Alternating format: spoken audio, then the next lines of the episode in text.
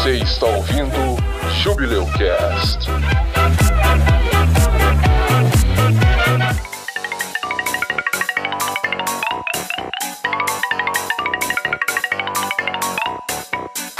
Eu pensei que você ia contar aqui, ia... Oi, Neru. Diga oi, Neru. Oi, Neru. Os mortos grudam no azulejo. Tem um que ela começa a conversar com o povo, aí o povo vai pra contar uma história pra ela. Você é burra, mulher. Ela, ela é grilada, mano. Nossa, será que é daí que a minha colega tirou referência? Porque ela virou pra um colega nosso uma vez e virou pra ele assim: é burro? Pode ser, pode ser. Ian. Eu acho que foi totalmente Sense Mars. Pode ser do Caetano Veloso também. É, é burro, cara. Que isso? Ela vai dar conselho pras pessoas. A pessoa liga na rádio, né? vai ser aquela mulher triste, chata e os encostos vêm. Então você não pode desejar aquilo que você não pode ter. Para de ser doida! Essa mulher é muito doida. Ah, essa mulher é meme. Para de ser doida! Essa mulher é meme. Eu vivo assistindo ela nos meus canais de maquiagem, que eu fico acompanhando. Tem um canal no Facebook aí que é só Sense Márcia, que o cara só coloca as, as coisas que ela fala, só, só pega essas partes, assim. É a Márcia Goldschmidt? não. Meu Deus. Márcia Inception. Oi, aqui é o Edson. E três horas da manhã é a hora. Não, era, é meia-noite, cara. É a hora do óleo de macaco lá. É, não é três horas, não. O quê? Que olho de macaco? Nossa, você bugou mesmo, hein? Onde você tirou isso? Você não conhece o óleo de macaco? Não. Não vou ficar sabendo, depois gente descobre. Não, isso é os memes dos jovens. Tem a propaganda, tá aí a propaganda do óleo de macaco pra você. Meia-noite, horário oficial do óleo de macaco. Quis falar nada. Que merda. Desculpa, gente, desculpa. Que merda. Oi, eu sou a Cami e nenhum dos membros do Jubileu Cast se responsabilizam pelo uso indevido de sigilo com o próprio sangue. Nem com outro sangue. Nem com sangue de animais. Com sangue nenhum. Sem sangue. E sem sigilo também, né, caralho? Pode desenhar isso aí, acender umas velas. Meu nome é Clarice e a Cami ressuscitou as tarofas no meu coração.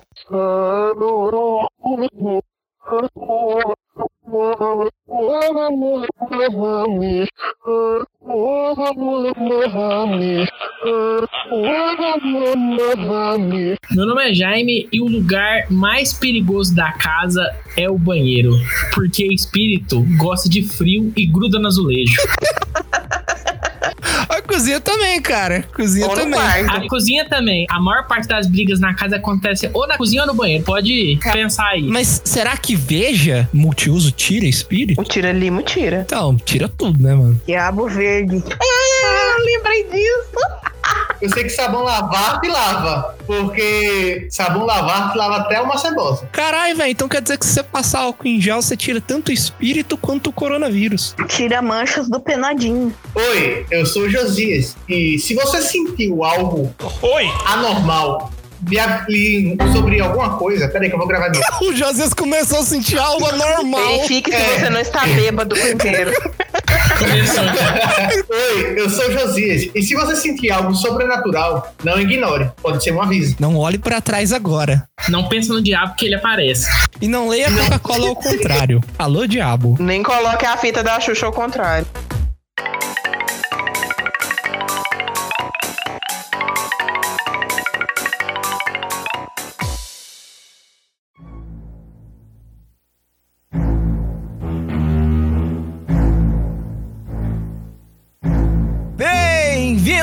A mais um episódio do Jubileu Cast, o Júbilo dos Podcasts. E hoje vamos falar sobre o sobrenatural. Não é a série. Não é a série. Hoje vamos falar de nossas experiências sobrenaturais, de contos, causos e histórias que nós experienciamos ou conhecemos de pessoas próximas a nós. Hoje o episódio vai ser um pouquinho trevoso. O nosso intuito nesse episódio não é criticar ou passar pano pano pra religião nenhuma, falar se uma religião tá certa ou não. A gente só vai relatar as nossas experiências e conversar sobre. Sim. Não falar mal, falar com respeito sobre todas as religiões. Fique com a gente que hoje tem histórias muito legais. Bom, quem sabe você não ouça algum espírito nesse episódio. Vamos lá, é, como é que é? Despere a sua galinha, coloque farofa, acenda as velas, que o episódio de hoje... Faltou a cachaça, faltou a cachaça, esquece a. Faltou a cachaça. que o episódio de hoje vai dar um despacho em você. Vamos lá. E nada de corote.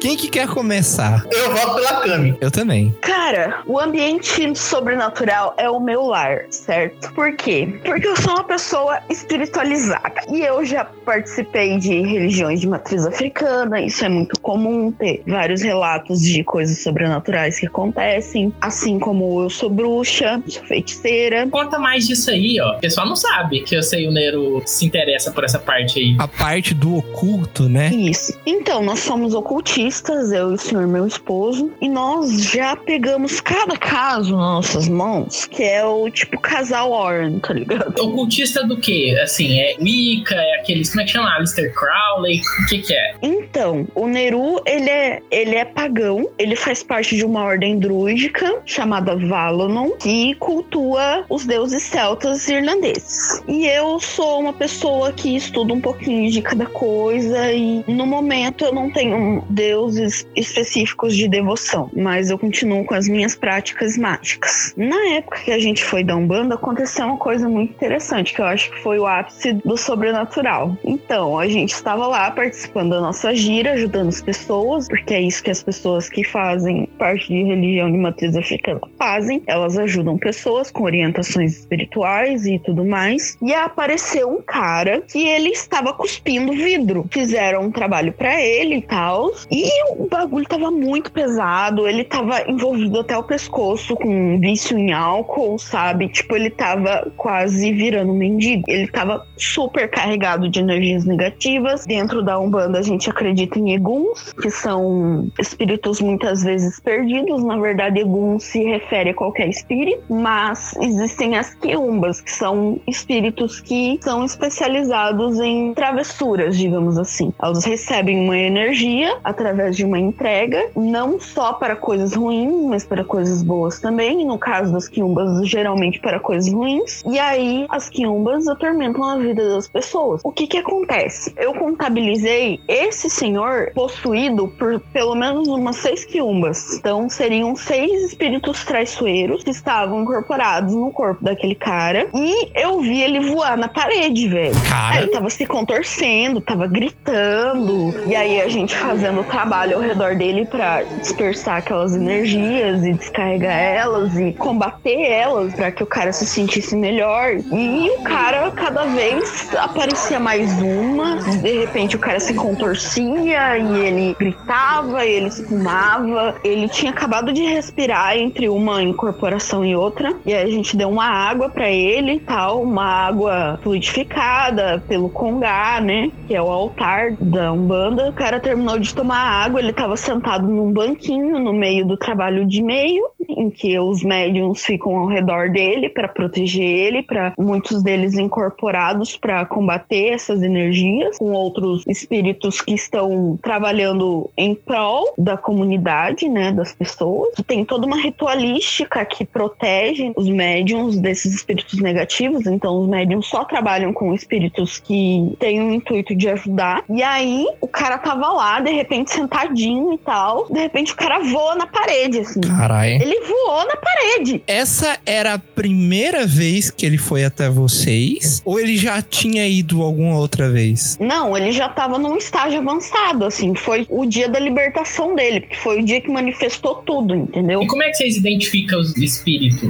Assim, vocês estavam lá e como é que vocês vão identificando? Ah, apareceu mais um. Existem várias formas dentro das religiões de identificar influências espirituais. Existem os oráculos, existem a leitura de energia a partir médium, um sacerdote ou um médium incorporado que tem o poder, tem uma certa hierarquia para poder mencionar, ó, fulano está com influência de espírito. Só que quando a gente passou por esse, essa experiência, todos os médiums, a maioria dos médiums estavam incorporados, fazendo o seu trabalho, e o cara estava no trabalho de meio, que ele fica num banquinho, sentadinho no meio, e ele começou a essas possessões, sabe? E o que, que aconteceu com o cara depois que ele foi na parede? Depois que ele voou, o que que virou? Eu também quero saber. Então, aí aos poucos foram descarregando aquelas energias negativas. No final de tudo, ele tava exausto, completamente exausto. A gente teve que deixar ele deitado um tempo. Não sei se ele chegou a se machucar, porque foi uma pancada muito forte. E aos poucos ele foi se recuperando. Só que é aquela história: existe a parcela que as pessoas conseguem ajudar, e existe a parcela que o indivíduo tem no seu livre-arbítrio, precisa tomar decisões também. E como o cara continuou dentro do alcoolismo, essas influências espirituais continuaram tomando conta da vida dele. Eu não sei se ele saiu dessa vida, eu não tenho mais notícias disso, porque a gente não acompanha a vida pessoal dos consulentes, né? A gente só acompanha aquele momento em que eles estão no terreiro. Ele foi uma vez com vocês ou ele foi mais de uma? Não, ele foi várias vezes até chegar nesse ponto. Hum, ele foi se acostumando, aceitando vocês até que ele teve esse momento aí. É, ele foi pedindo ajuda várias vezes. Então ele aparecia lá, pedia ajuda, de repente o cara tava cuspindo vidro, e daí depois ele aparecia de novo, e aí ele pedia ajuda, e aí ele sumia por um tempo, depois ele apareceu, daí deu os, os rolês do cara voando na parede, aí ele sumiu por um tempo, aí ele apareceu de novo, mas aí ele tava bêbado, aí ele sumiu de novo. Para as pessoas que estão ouvindo, tem alguma forma da pessoa identificar que ela tem algum tipo de entidade dessa influenciando nela? Tem, como eu disse, ou através de oráculos ou através de uma consultoria espiritual, que pode ser feita através da Umbanda ou através das religiões que geralmente estudam esse tipo de influência. Tipo, assim, eu posso dizer que uma pessoa, se ela for evangélica e ela estiver sob influência de algum espírito trambiqueiro, ela vai chegar na igreja dela, ela vai receber uma bênção, ela vai ser, entre aspas, exorcizada, e aí, dentro da igreja dela, e ela vai sair de lá protegida. Porque, assim, em toda religião, de certa forma, existe algum tipo de influência, sabe? E não tô falando de maniqueísmo, tô falando de bem e mal, estou falando de espíritos que têm suas motivações, entendeu? O que, que é maniqueísmo? Maniqueísmo é o conceito de bem e mal, porque existem religiões que elas não trabalham com maniqueísmo, elas não trabalham com o conceito de bom e mal, de bonzinho e de malvado. Por exemplo, o, as religiões cristãs costumam definir mal diabo e bom Deus. Exatamente. Existem várias outras religiões, como por exemplo a mitologia grega, que tem vários deuses, tem um panteão de deuses. Nem todos são de todo bom, nem todos são de todo mal. Exatamente. E a maioria das demonizações nas outras religiões que não são cristianismo ou as abraâmicas, elas são cristianizamento, cristianização das religiões, porque essas outras religiões não usavam o conceito de bom e mal. A gente tá aproveitando o seu conhecimento, Cami, tá fazendo algumas perguntas. Ah, fiquem à vontade. No que eu consegui responder. Você falou que o cara tinha seis entidades, né? Que você conseguiu contar seis entidades. Como uma pessoa consegue ter seis entidades dentro do corpo? E por que que os espíritos vão se amontoar assim dessa forma dentro de uma pessoa? Tem alguma forma de explicar? Então, não é dentro de uma pessoa. Dentro é modo de dizer, mas são influências que às vezes tomam conta quando você tá no momento propício. Nas religiões de matriz africana, a gente acredita nas trocas de energia, entendeu? Principalmente na Umbanda. Quando eu falo matriz africana, eu geralmente tô falando da Umbanda aqui, porque foi a religião que eu tive experiência. Então, assim, existe sempre uma energia de troca. Então, o que que acontece? Eu vou lá e eu desejo um mal para alguém. Só o desejo do mal. Esse desejo do mal, essa energia que eu liberei enquanto eu desejava mal para alguém, ela pode ser absorvida por algum espírito que tem interesse nessa energia em troca de concretizar aquilo. Então, existem também as pessoas que fazem alguma simpatia ou alguma magia, alguma oferenda, alguma coisa assim, em troca de um objetivo. E esse objetivo não necessariamente é sempre bom para pessoa da outra ponta. Então, esses espíritos eles se alimentam dessa energia. Tem um negócio, por exemplo, no espiritismo lá do kardecista, que é diferente, um pouquinho, ele, ele acredita que os espíritos, ele, por exemplo, ah, um espírito que ele era viciado em bebida, aí ele vai ficar perto de uma pessoa que bebe muito, porque ele tem aquela experiência de beber enquanto a pessoa tá bebendo, enquanto ele tá ali junto com a pessoa. É, ele carrega o vício pra alma, né? E aí ele fica em cima dessa pessoa, e às vezes ele influencia ela a beber mais até do que ela ia beber e tal. Para que ela falou seis, eu lembrei muito do exorcismo de Emily Rose. Eu acho que ele foi baseado em fatos reais também. Foi sim, foi sim. E tinha essa questão dos seis espíritos. Tanto é que quando o padre tenta fazer o exorcismo e pedir que o, o espírito lá que estava possuindo ela contasse o nome dele, ele fala um, dois, três, quatro, cinco, seis. Três vezes bem rápido. Eles entendem que são seis espíritos. E aí ele pede os nomes. No catolicismo, esse negócio do nome é para você saber o nome do demônio para você poder subjugar ele em nome de Deus, entendeu? Isso faz parte do ritual do exorcismo. Quando você tem o nome do demônio, você meio que comanda ele, né? Você tem um poder de influência sobre ele. Você tem que ter o um nome para você conseguir fazer o exorcismo. Né? Como diria Dr. Who, nomes têm poder. Eu tô avisando, eu já falei que azulejo então eu tô no outro plano, venho para esse, eu fico gelado igual um azulejo. Por isso que a gente diz que em banheiro tem muito. Banheiro? Aqueles azulejos mortos grudam, os mortos grudam assim, ó. Pode é. reparar que a briga de domingo na casa é onde? Na cozinha. Copa e cozinha. É uma encrenca aquilo, porque os mortos estão tudo grudadinhos nos azulejos. Os azulejos gelados, encosto, ele sente como se fosse a casa dele. Ele encosta naqueles azulejos. No azulejo é o mortinho base, tipo nós mesmo não é tão espiritual assim, mas tipo, foi uma coincidência muito bizarra, falando em exorcismo de Emily Rose, que me deixou perturbada alguns dias. Eu ia começar minhas histórias em ordem cronológica, né, quando eu era bem mais nova, mas essa foi no ano que saiu o exorcismo de Emily Rose. Na época eu era mais forte emocionalmente, hoje em dia eu sou uma babona, que qualquer coisinha começa a chorar. O que que acontece? Foi bem no, assim, bem na semana, saiu para DVD para alugar, para assistir em casa, esses assim. Nossa, tecnologias, né? A gente tinha que sair de casa e no lugar para alugar os filmes para poder assistir. Eu e não lembro mais quem assistiu. E sempre acontecia de as situações com a Emily, as coisas aconteciam três horas da manhã, que é o horário contrário de Deus, porque o horário de Deus era às três horas da tarde, porque foi o horário que Jesus morreu na cruz. Representa a Trindade também, Pai, Filho e Espírito Santo. E aí às três horas da manhã seria a hora do diabo. Se às três horas da tarde é de Deus, às três horas da manhã é do diabo. E eu não sei se foi aquilo que ficou na minha cabeça ou o que que foi. Eu só lembro que bem na virada da noite, tipo, foi uma semana depois, na virada de sábado para domingo, do dia das mães, eu acordei de madrugada eu sei lá, eu tô aqui, gente, o que que tá acontecendo? Porque eu sempre fui uma pessoa de dormir a noite inteira, ainda mais quando eu era mais nova, morria pro mundo. Eu acordei assim, tô lá deitada no meu quarto. Por que que eu acordei? Aí de repente, cara, parece que o mundo veio em cima de mim. Eu só levantei, cobri minha cabeça, meu pescoço, meu rosto para não machucar e comecei a gritar: socorro. E minha mãe, mas meu pai vieram desesperados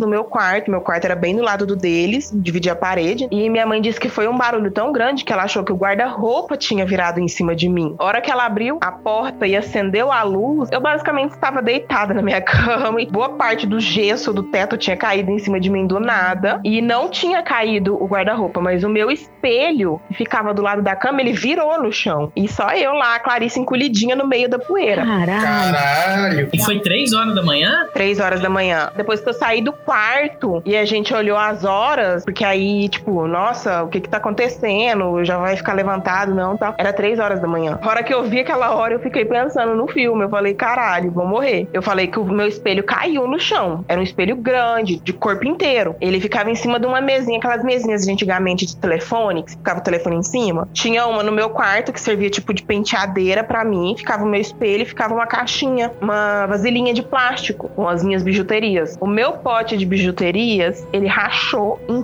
três. O meu espelho ficou inteiro. Ele virou de cara pra frente, assim, pá, e ele ficou inteiro, ele não quebrou. Mas o teu espelho é pesado, né? É, um espelho grande, de corpo inteiro. Ele era, tipo, do meu tamanho, e eu sou alta, eu já tinha mais ou menos 1,70 de altura na época. E ele caiu de uma altura considerável, como se fosse uma mesa de jantar. E ele caiu com o espelho virado para baixo. Então era pra ele ter espatifado todinho. Só no seu quarto. Não aconteceu nada no resto da casa. Não. E assim, ficou aquele buraco de gesso. Aí minha mãe me pôs no quarto do meu irmão aquela noite para limpar, né? Porque a gente não ia mexer com, com limpar a bagunça bagunça que virou 6 horas da manhã, nem mexeu com o espelho. Eu achava que meu espelho tinha espatifado. Eu fiquei com medo de descer da cama, com medo do espelho ter espatifado todinho. Porque fez muito barulho. Minha mãe achou que o guarda-roupa tinha virado em cima de mim. Do tanto barulho que fez e eu gritando. E foi 3 horas da manhã. Aconteceu algo muito parecido comigo, porém não foi de 3 horas da manhã. Faz uns 6 anos, 6 para 7 anos, que num dia, eu não lembro qual era o dia da semana, eu sei que era um final de semana porque eu não tava trabalhando. Num dia eu fui dormir, normalmente de 8, 9 horas da noite, e 4 e meia eu senti um puta tremor, como se fosse um terremoto mesmo, aqui no meu quarto. Aí eu acordei assustado, as coisas balançando e tal. Aí eu sentei na cama, aí eu esperei, aí as coisas pararam a balançar. Aí eu fui abrir a janela achando que tinha acontecido alguma batida, porque junto com esse tremor, eu escutei um barulho, sabe aquela sirene de filme, por exemplo, do Michael Bay? Sei, sei. Pronto, eu escutei isso daí, mas sendo que, tipo, foi muito longe o som. Aí eu achava que, tipo, poxa, passou uma carreta aqui, porque eu moro perto da rua principal daqui, do bairro, passou uma carreta, bateu no muro daqui de casa, eu saí de casa, fui pra cobertura daqui de casa pra olhar melhor a rua, nada, desci, acordei minha mãe, ela disse que não tinha sentido nada, e eu olhei no meu quarto e, tipo, as coisas, algumas caídas, a porta do guarda-roupa tinha aberto sozinha, aí eu olhei assim, caraca, velho, que diabo aconteceu aqui? Fui até pesquisar sobre sísmicos aqui e não teve nada, nenhum relato. Você acordou antes? Eu acordei antes. Acordei, perdi o sono de quatro e meia. E assim que eu acordei, as coisas balançando e tal. E depois parou. Simplesmente parou. Mas aí estragou sua casa? A casa não chegou, não. Mas meu quarto, meu quarto parecia que eu tinha balançado ele completamente. Agora, só o meu quarto. Eu saí da porta do meu quarto para fora, para casa, que tem uma prateleira e tal. Tava tudo inteiro. Só o meu quarto. Como se algo tivesse vindo te avisar para se acontecesse alguma coisa, você tava alerta alerta.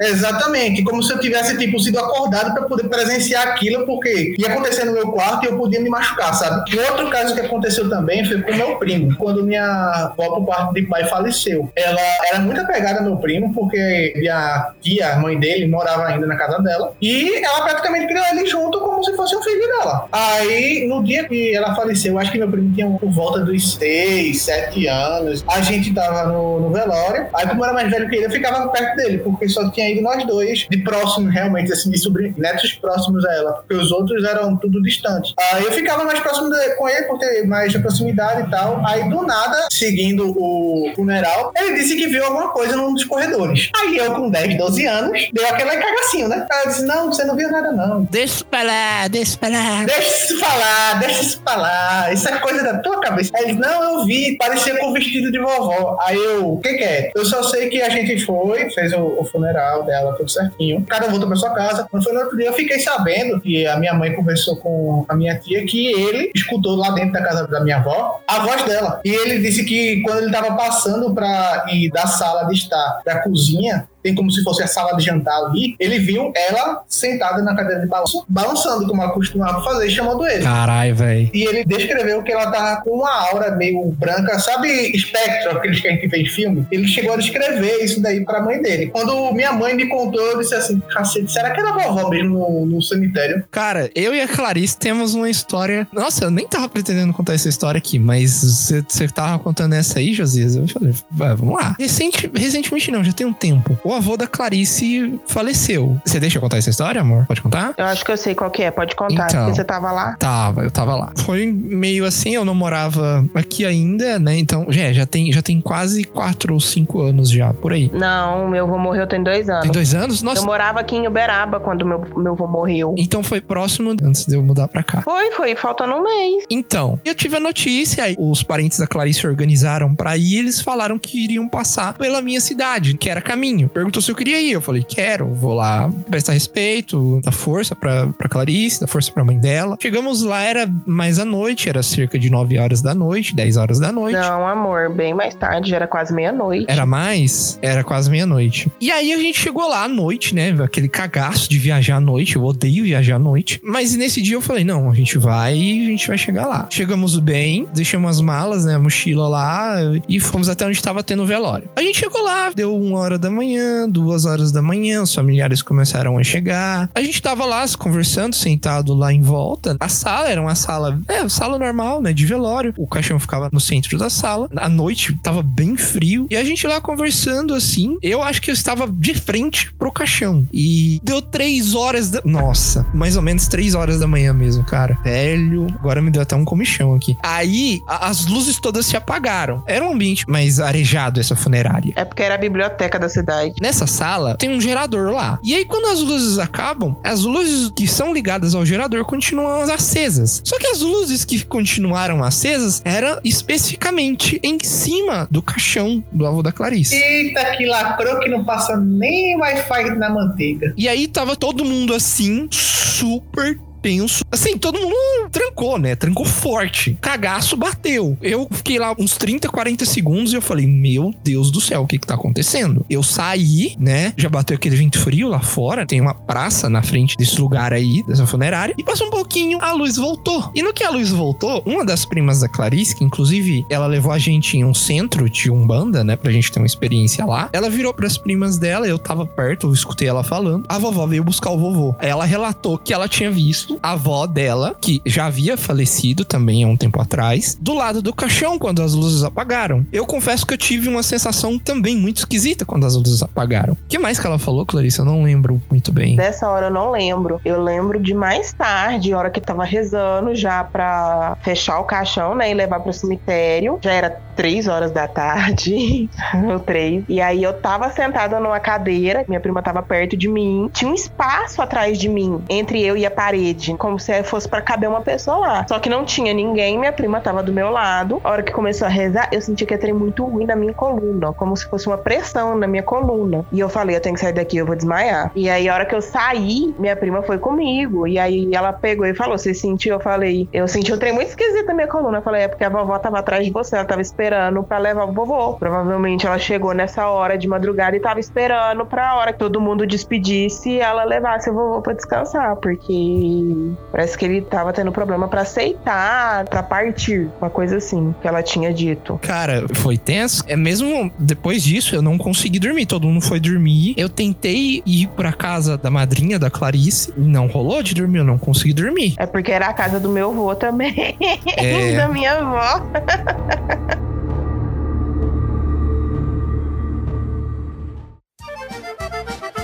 Tomei altas broncas aqui, gente. O Edson me bateu, eu tô com um roxo aqui na. mentira, que mentira. Eita. mentira. Edson, você não ousaria. Você sabe que eu sou macumbeira, cara. Cami, se alguém tiver que se machucar aqui, as chances é que eu saia machucado. Tipo o tamanho da Clarice. Tomaram o cu, grama. Não, não falei que você é gorda, não, amor. Eu falei que você é grande. Tomar no cu, desgrama. Calça jeans vai comer no centro hoje. Continua aí. Você vai dormir no sofá pra morrer de alergia de noite. Continua a história aí.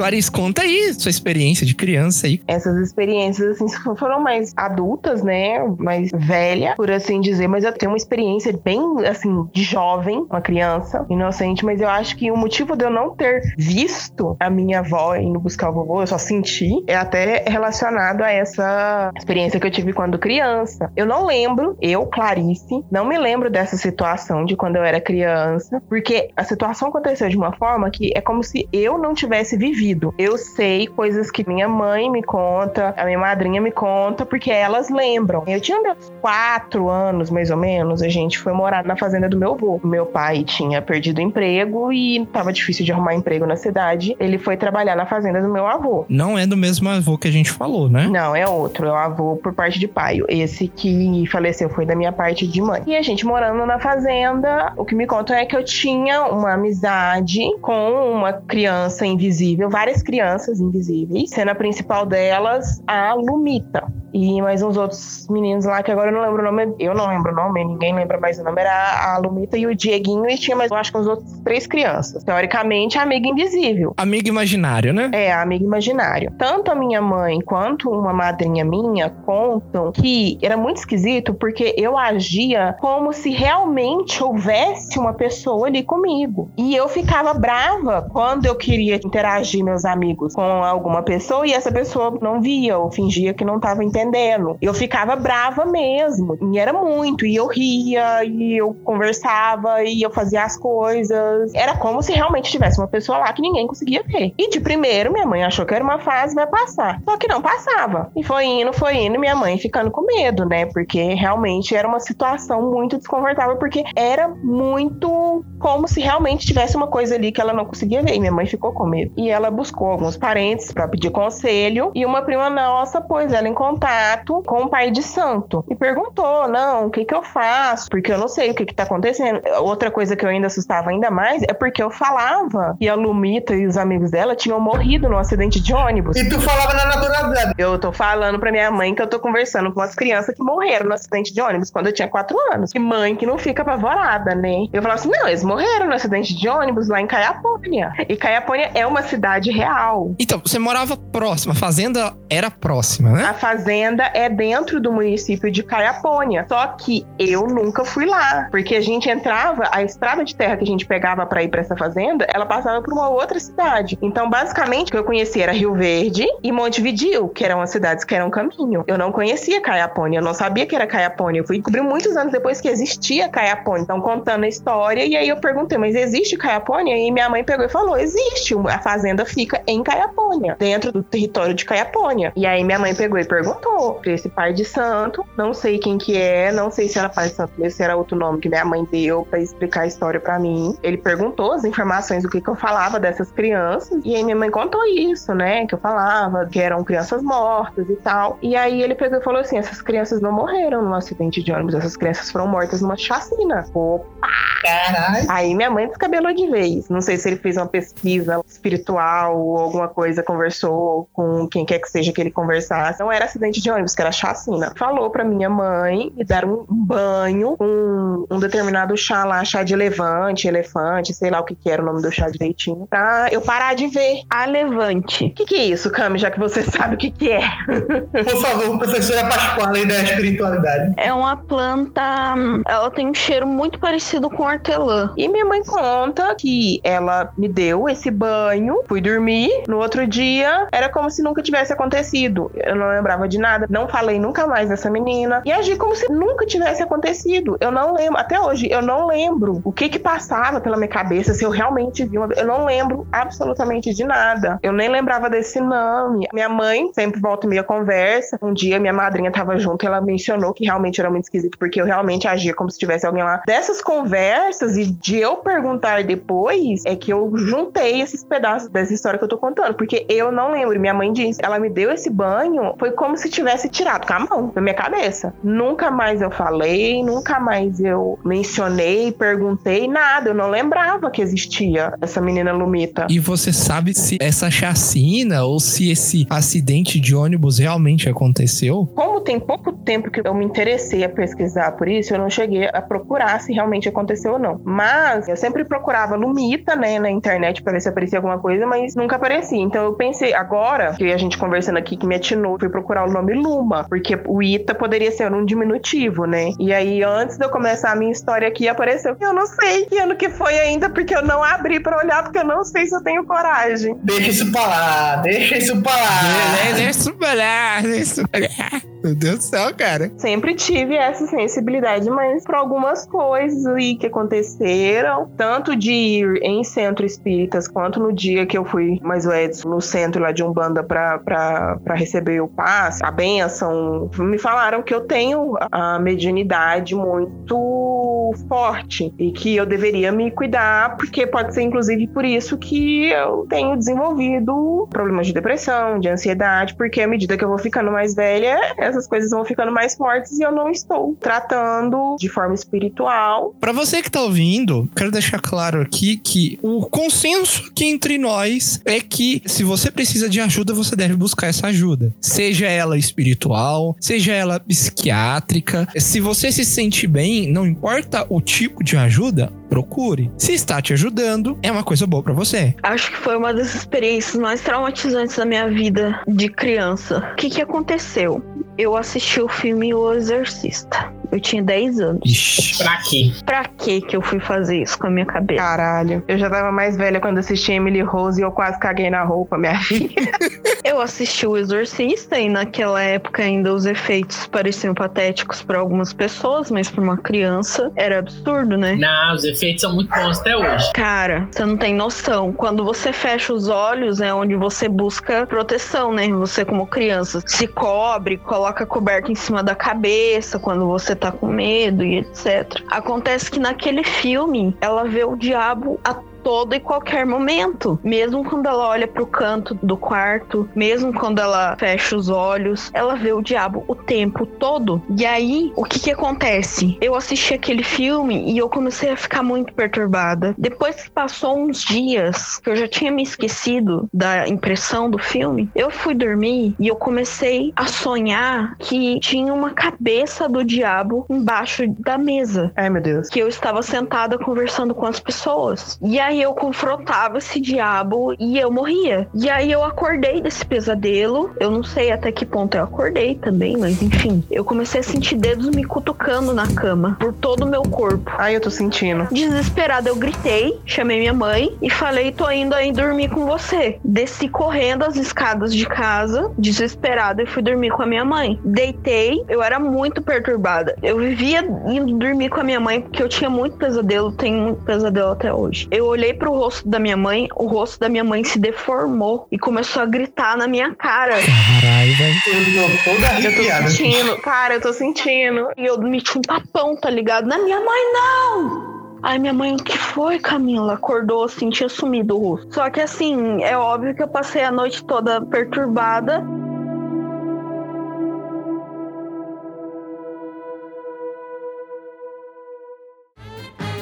Essas histórias com o Edson colocando os efeitos sonoros vai ficar bruto. Nossa, Jaime, cala a boca. Sem spoiler. Eu tenho uma história dessa aí, de sonho. Eu, eu não sei se isso pode ser considerado evidência física, mas vamos lá. Na época, eu deveria ter uns 8, 9 anos, 10 anos, mais ou menos a idade que a Cam tinha também, né? Nessa experiência que ela contou. E nessa época, minha avó, ela tava muito envolvida com o espiritismo. Tinha um centro espírita, três quadras, três quadras e meia da minha casa, onde eu morava. E minha avó gostava de ir muito lá, porque ela achava forças lá. E eu gostava de ir nesse centro espírita. Por que eu gostava de ir? Porque tinha sopa, uma sopa muito gostosa. Cara, e eu gostava dessa sopa. E eu falava assim: Nossa, a senhora vai no centro espírita? Ela fala: Vou. Eu falei: Vai ter sopa? Ela vai. Então eu vou. Bom, nessa época eu não entrei. Eu só ficava no refeitório, comendo, sentado lá. Às vezes eu levava dever de casa pra fazer, fazia lá. Não ficava deserto, pelo contrário, tinha bastante gente lá. Era uma escola, tá? Eles usavam uma escola pra fazer esses, esses encontros. E nessa época, eles deram um livro pra minha avó, que tinha ensinamentos da religião e tal. E pra uma criança, né, é um material muito misterioso. Pra mim era quase um negócio místico. E eu peguei esse livro pra ler e tinha uma determinada página que tinha uma figura bem grande. E era uma imagem meio como se tivesse tirado uma foto em uma qualidade muito ruim, né? Tava bem esfumaçada assim, em preto e branco. E embaixo tinha a legenda assim: O rosto do diabo. E eu ficava assim, é, tentando identificar um rosto naquilo. E certas horas eu vi um bicho com chifre, certas horas eu vi uma cara de sofrimento. E eu nunca consegui entender muito bem o que que era. O que que era aquele rosto, se havia um rosto ali. Eu tinha me mudado com a minha família para essa casa que era próxima ao centro espírita. E eu comecei a ter sonhos, sonhos que meio que me perseguiam até quando eu tava acordado. Como assim? Eu comecei a ter sonhos de que eu tava em casa, nessa casa nova, e tinha alguém que ficava me perseguindo por essa casa. Eu lembro que esse ser era uma pessoa de preto, muito alta, e eu não conseguia ver o rosto da pessoa. Eu lembro que eu ficava me perguntando se o rosto era o mesmo rosto que eu tinha visto no livro. E eu nunca tive certeza se era o mesmo rosto que tinha no livro. Eu fiquei sonhando com isso durante umas duas ou três semanas. Não era todos os dias. Era um dia sim, um dia não. Uma vez passava três dias, sonhava de novo. E sempre era o mesmo sonho. Alguém que ficava me perseguindo pela casa, andando atrás de mim. E era uma presença muito agressiva, muito aterradora, assim, sabe? Como se estivesse me vigiando, como se eu estivesse fazendo alguma coisa de errado. E eu não entendia muito bem. Até meses, semanas atrás, eu não sabia do que eu vou contar aqui para vocês hoje. Nessa casa morava uma senhora. É uma senhora que gostava muito da casa, muito dessa casa. Quem contou isso foi minha avó. A vizinha da frente contou para ela quando ela passou por lá e ela foi visitar essa antiga vizinha. Ela não mora mais lá nessa mesma casa.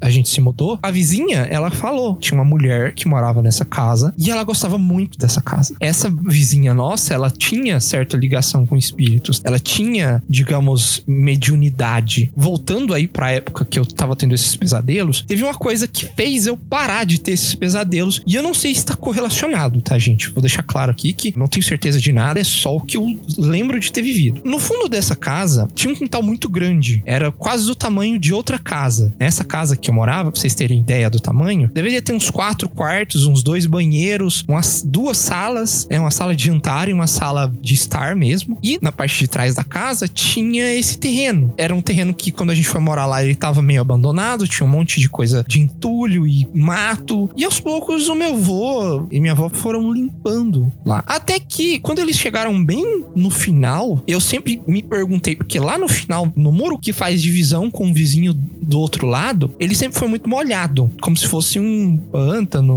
uma coisa assim. E lá não crescia mato. Chegava a crescer uns matinhos, mas eram uns matinhos bem pequenos. E aí meu avô foi limpar lá, tava caminhando com enxada, tirando a, a, a sujeira e tal. E aí ele passou a enxada ali perto da próximo do muro, ele sentiu uma coisa metálica ali. E aí ele foi ver o que que era e tinha uma caixa preta. Você sabe essas caixas de biscoito que compra e a gente realmente guarda porque a caixa é muito bonita? Sim, eu tenho uma dessas lá no meu serviço. Sei. Essas caixas toda preta. Eu não sei se era porque tava velha ou porque ela é uma caixa preta mesmo. E aí ele abriu essa caixa e dentro dessa caixa tinha um cheiro horrível, um monte de osso seco. Caralho. Na época, ninguém pensou em falar assim: será que isso aqui é de humano? Será que não é? Mas eram ossinhos pequenos, tá? Eram ossinhos. Uma criança. Não sei. Ser um gato, sei lá. Ou a mulher, a senhorinha que morava lá na casa, abortou e enterrou o menino no quintal. Justo, pode ter acontecido sim. Meu avô pegou essa caixinha, jogou fora. Bom, os sonhos pararam. Eu nunca mais sonhei com nada disso. Que eu tava sendo perseguido, sonhava com um monte de coisa, mas eu nunca mais tive o mesmo sonho. Era o filho da mulher, ele sentia dono da casa e ele não tava gostando que tinha outro menino dentro da casa. Olha. Não sei, cara. Assim, me parece, não tô dizendo que é o que não é, algo tinha uma ligação com aquela casa e a caixa, ou o conteúdo dela, tava mantendo essa, esse ser lá. Um tempo depois, ainda estava morando nessa mesma casa, eu acordei com. Eu não lembro se foi um sonho, eu não lembro se eu pensei em alguma coisa, mas eu lembro que eu acordei muito mal e eu não sei por que diabos eu acordei. Minha avó já ia limpar o quarto. Eu olhei pra ela assim, ela tava com um balde assim do meu lado, com o rodo nas mãos, preparando pra limpar o quarto. Eu olhei pra ela assim: olha, eu tô com um pressentimento muito ruim. Hoje o dia não vai ser bom. E foi nesse mesmo dia, ligaram pra minha avó falando que a irmã dela tinha falecido. Caralho. Porra! E eu até hoje eu não sei explicar. Cara, eu tenho tanta história. Eu tenho história de sonho. Eu previ meu próprio futuro e eu quase morri porque eu não me escutei. Como assim, velho? Plot twist. Morava lá em Uberlândia, no prédio que eu morava quando a gente se conheceu, eu e o Edson. Lá em Uberlândia, eu fazia aula de italiano. E a gente foi mais ou menos pro final do ano, resolveu marcar uma reunião, um jantar de encerramento, né, do semestre, também porque a nossa professora ia mudar. Eu não lembro exatamente o motivo, se ela ia mudar, se ela ia mudar de escola, se ela ia mudar de cidade. Ela não ia ser mais a nossa professora. E a gente era uma turma bem unida, todo mundo se gostava muito, já tinha uns dois, três anos que a gente fazia aula junto. A gente falou, ah, vamos jantar, tem uma pizzaria de rodízio numa das avenidas principais ali e era perto do meu apartamento, onde eu morava. E a gente marcou num sábado à noite, né? E aí, de sexta pra sábado, eu sonhei que eu sabia que eu estava a exatamente dois quarteirões do meu apartamento. No sonho, eu estava indo pra essa reunião no, no restaurante. De repente um vulto enrolado no lençol branco, uma coisa no lençol branco, começava a me perseguir e eu não conseguia escapulir. Eu tentava voltar para casa, eu não conseguia. Eu tentava chegar na avenida para pedir socorro, eu também não conseguia. E eu ligava para polícia para falar onde que eu tava, eu não conseguia ler o nome das ruas nas placas para falar para polícia. Eu só sabia que eu estava a dois quarteirões de casa. E aquilo, dois quarteirões de casa, dois quarteirões de casa, eu não conseguia. Corria, corria, corria tava sempre a dois quarteirões de casa. E eu acordei muito assustada, que nem a Cami na situação do sonho, muito aterrorizada. E aí eu acordei, levantei, acendi a luz, tentei respirar e falei, não, foi só um sonho tal. Tentei falar para mim mesma, né? Só que a hora que eu apagava a luz e deitava de novo na cama, toda vez que eu olhava pra janela do meu quarto, pro rumo da janela do meu quarto, parece que eu via o vulto branco lá pendurado, que nem um macaco na minha janela. Isso eu estava no oitavo andar. Aí eu acendi a luz ele sumiu. Aí eu apagava a luz de novo, eu via ele lá. Eu demorei muito para conseguir voltar a dormir, porque eu fiquei com muito medo, muito medo, porque toda hora que eu apagava a luz parecia que eu tava vendo ele lá espreitando. Aí foi até que chegou de manhã, contei pra minha prima e pro meu irmão que moravam comigo que eu tinha sonhado. E contei, né? Mas achando graça, né? Nossa, tô na faculdade, eu já sou adulta, eu estou tendo um sonho desses, quase que eu fui pedir colo pra minha prima no meio da noite. Respirei, passei o meu dia tranquilo, foi dando a hora de descer pro restaurante. Virei pro meu irmão, falei, você me leva até na avenida? Aí minha prima riu. Ela falou, ah, não, Clarice, você tá com medo? Era umas seis horas, seis e meia da tarde, então ainda estava relativamente dia, no horário de verão. Então, assim, teoricamente não havia motivo para ter medo. Aí eu falei, ah, três quarteirão até a avenida tá tranquilo. Pra quê? Pus a roupa, arrumei, fiz um saltinho. Eu falei, vou andar só três quarteirões, não preciso ficar, tipo, sofrendo. A hora que eu cheguei no segundo quarteirão, depois que eu saí de casa, uma caminhonete branca encostou do meu lado. E o cara começou a mexer comigo. Eu nem lembro o que, que ele tava falando. Eu lembro que eu só vi a cor da caminhonete e falei, vou morrer. E o que que acontece? Nesse segundo quarteirão, eu lembro que tinha muito prédio que tava em obra. Então não tinha gente morando lá. Então não tinha como eu pedir socorro ali. Eu estava de salto, era uma subida punk. Então, tipo, não tinha como eu voltar para casa. Eu falei, se eu correr pra frente aqui, eu vou terminar de rolar o barranco, né? Porque era uma rua bem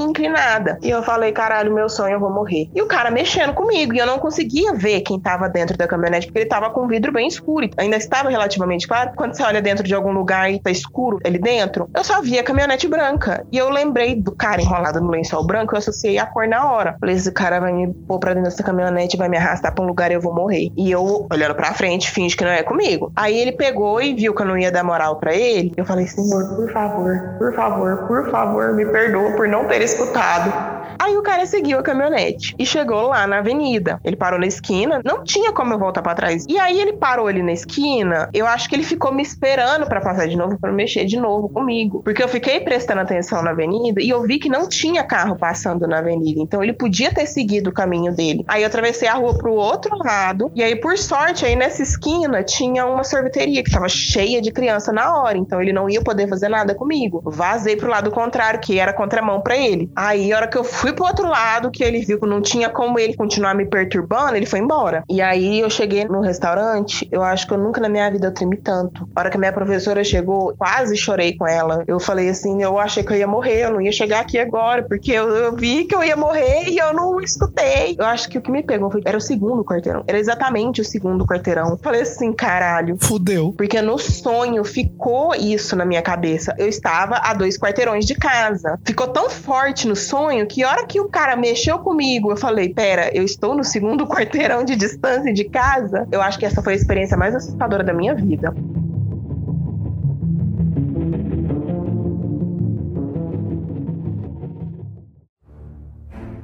Eu tô vendo que o Jaime falando muito. O episódio todo. Tô, é minha participação especial. Não, eu tava jantando aqui, vocês estavam conversando. eu, eu dou uma parte zona que eu vou ver só na edição, que eu não escutei, não. Pai, que fila da gente. Ai, o cara.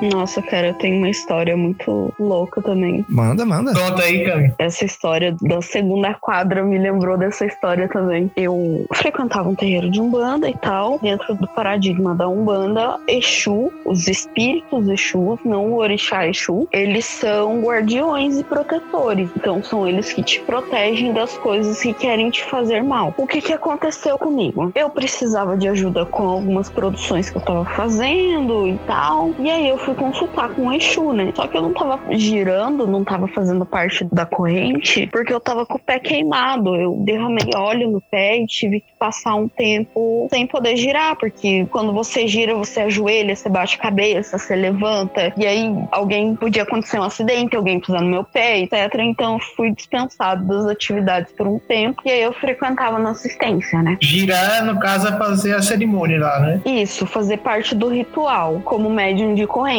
que são pessoas iniciadas dentro da Umbanda. Não são as pessoas que vão procurar ajuda. As pessoas que vão procurar ajuda são a assistência, ou os consulentes. Aí eu fui como consulente conversar com um rapaz que estava incorporado num Exu. E aí eu falei, então, né, meu pai, a gente tem que correr atrás da vida e tal. Eu tô precisando de uma ajuda. Aí ele olhou pra minha cara bem sério e falou assim: a pessoa incorporada com o Exu. Com esse pé assim, você não corre nem 200 metros. Se você correr 200 metros, eu te dou o que você quiser. E a gente conversou sobre outras coisas, deu, não, tá certo, meu pai vai me cuidar. Aí ele foi me dando instruções e tudo mais. Passou uma semana. E eu falei assim: ai, cara, vai ter seminário hoje na faculdade, eu não aguento mais ficar em casa, eu vou sair. E eu saí. Eu fui, assistia o seminário e quando eu tava voltando, eu tava com um notebook, tava com celular na bolsa e tudo mais, tava meio chovendo, tava com guarda-chuva chuva. Aí eu voltando pra casa, mancandinho, né? Arrastando o pezinho, falei assim: ah, não vou chamar táxi pra ir só algumas quadras pra casa dessa vez. Tava com pouca grana, falei: não vou chamar meu irmão também, porque às vezes ele tá ocupado. Falei: vou a pé, devagarzinho e sempre.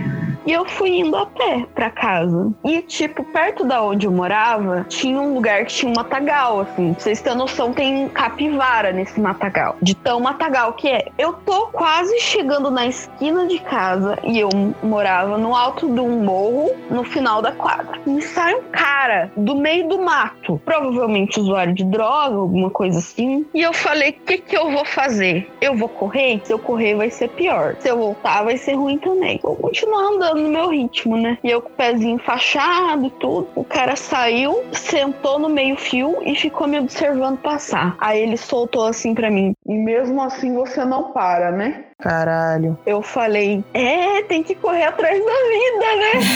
Caralho. Caralho, é muito sangue frio, velho. É muito sangue frio. E eu continuei subindo. Subi até em casa, em segurança. E ele era um cara real, entendeu? Era um cara normal que tava no meio do mato fumando uma pedra, sei lá. E ele saiu e falou exatamente isso pra mim. Você acha que se você não tivesse respondido a mesma coisa que você tinha respondido, tinha te acontecido algum mal? Ou era só tipo aviso mesmo? Se eu não tivesse respondido o cara, o cara provavelmente ia me assaltar, entendeu? Ah. Porque eu ia ser super ignorante com ele. Tática de quem conhece eh, gente, digamos assim, usuário. Você sempre trata de boa, trata de negócio que eles não mexem com você.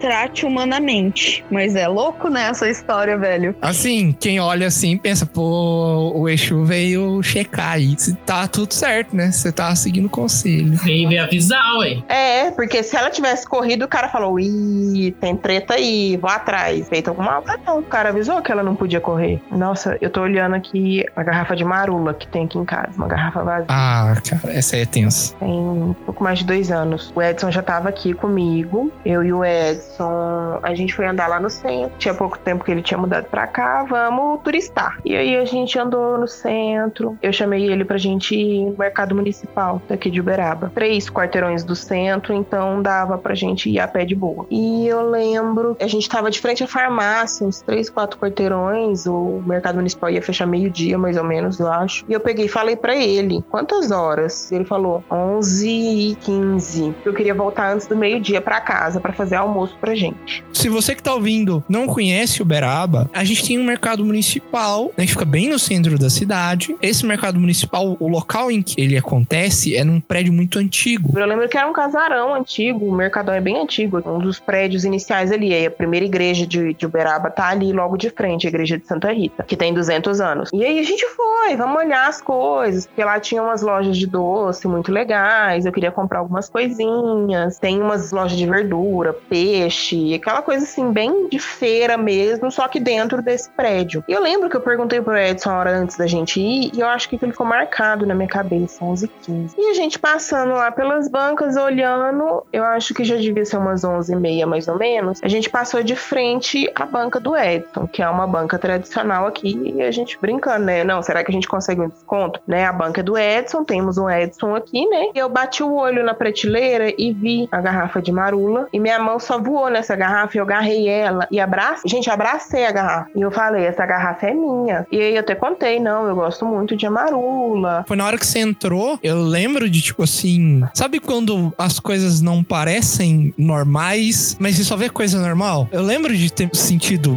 meio ruim, sabe? Eu nem comentei nada, eu falei, ah, coisa da cabeça, bobeira. E aí a gente voltou aqui pra casa. Umas duas horas da tarde, minha prima me liga. Clarice, a fulana morreu. E eu, oi? A fulana morreu. Como assim? Eram cinco pessoas que estavam no carro e quatro eram parentes nossos. A tia da minha mãe, a filha dela, a bisneta dela, um sobrinho, outro primo nosso, e o namorado da prima da minha mãe, que tava dirigindo o carro. De acordo com a história que a minha prima me contou, eles estavam viajando e eles sofreram um acidente de carro. Parece que o socorro chegou, era 11h30. Eles tinham morrido bem mais cedo e era umas 11h30 a hora que acharam eles e aí até conseguiram entrar em contato com a nossa família já era umas duas horas da tarde. Eu só olhei pra garrafa de amarula, porque essa prima minha mãe trabalhou um tempo com a gente, ela me ensinou a fazer amarula. E eu só fazia amarula com ela. Eu nunca comprei amarula até esse dia. Eu sempre passava no mercado ou no supermercado e eu via aquelas garrafas de amarula e eu nunca tinha interesse em comprar. A gente combinava de fazer a amarula. E aí nesse dia eu senti alguma coisa porque eu garrei a garrafa, falei que era minha. Compra porque você não vai fazer mais. Parece que alguma coisa me avisou para eu comprar porque eu não ia ter mais oportunidade de fazer com a minha prima. A hora que a gente tava lá no mercado municipal é mais ou menos a hora que eles estimam, né, que o acidente tinha ocorrido, não é? Então, depois conversando mais para frente com outros parentes, não tem uma coisa certa assim. Eles falam que ou foi a hora do acidente, eles morreram, porque dessas cinco pessoas que estavam no carro, só a bisneta da nossa tia que sobreviveu, porque ela foi arremessada para fora do carro e quase que ela ficou tetraplégica, porque ela machucou muito, ela quebrou umas 15 vértebras. Foi um milagre mesmo, ela tá viva e tá andando. O resto todo mundo morreu e ela não lembra o que aconteceu no acidente. Ela não faz a menor ideia até hoje. E aí eu acho que tipo o espírito dela tava vigiando a neta dela e a hora que o socorro chegou, ela veio dar um aviso, alguma coisa assim. Sinistro. E uma vez depois, tipo, eu deitei pra dormir e aí eu comecei a lembrar dela e eu comecei a chorar, como se eu estivesse sonhando acordada. Eu lembro que eu levantei e eu peguei e falei: ela tá pedindo uma oração porque ela não tá em paz. E a gente acendeu uma vela que depois me falaram que não é legal acender vela em casa porque atrai o espírito.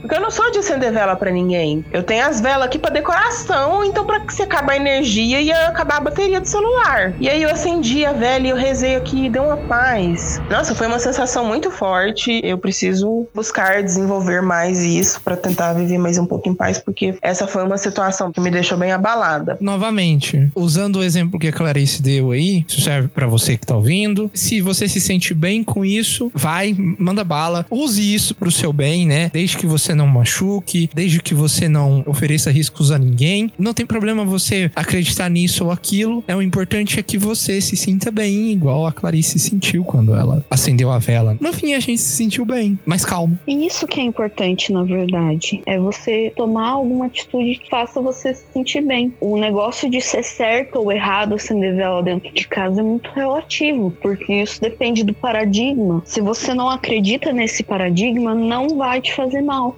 Teve uma vez que o casal Warren brasileiro, vulgo Neru e eu, pegamos um caso de uma menina. Como é que é? Casal o quê? Warren. Casal Warren. É aquele povo lá que investigava os casos paranormal. Reino Unido, Ah. não era? Não sei. Não sei se eles eram dos Estados Unidos. Não sei onde eles são, mas enfim. O caso era o seguinte: uma adolescente desenhou com o próprio sangue do pulso um sigilo de um demônio chamado Astaroth no chão da cozinha. E assim eu encerro o Jubileucast. De que ela termina. Se não ficar aí, quem tem ansiedade, que dizer que queria saber essa história, se fudeu. A gente passou o caso para um especialista em demonologia e Ai, ai, ai, ai, é, agora conta. Agora conta. Não, termina assim. é- O ideal é isso. Não, aí ele cuidou do caso dela, né? Eu só sei que a gente deu uma procurada no Google só por curiosidade e tem o símbolo. Por favor, não façam isso! Eu já tava pesquisando aqui, por que, que eu não posso fazer isso? Hoje em dia a gente tá cobrando pelas consequências, viu? A gente vai colocar na capa do post pra todo mundo ver. Vai colocar porra nenhuma, Pra Jai. todo mundo ver. Tá louco. Não, senhor!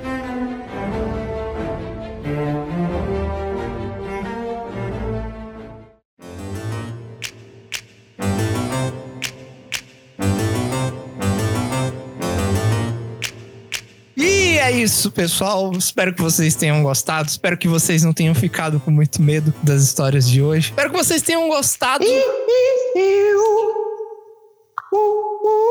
Que que, é- que que é isso?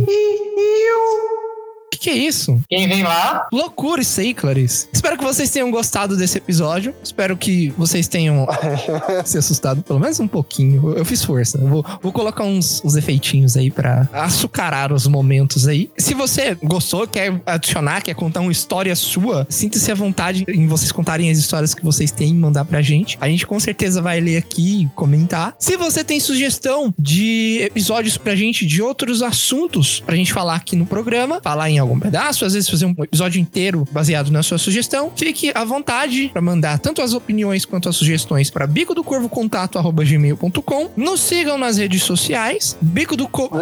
Peraí, né? baguncei aqui. Ih, bugou.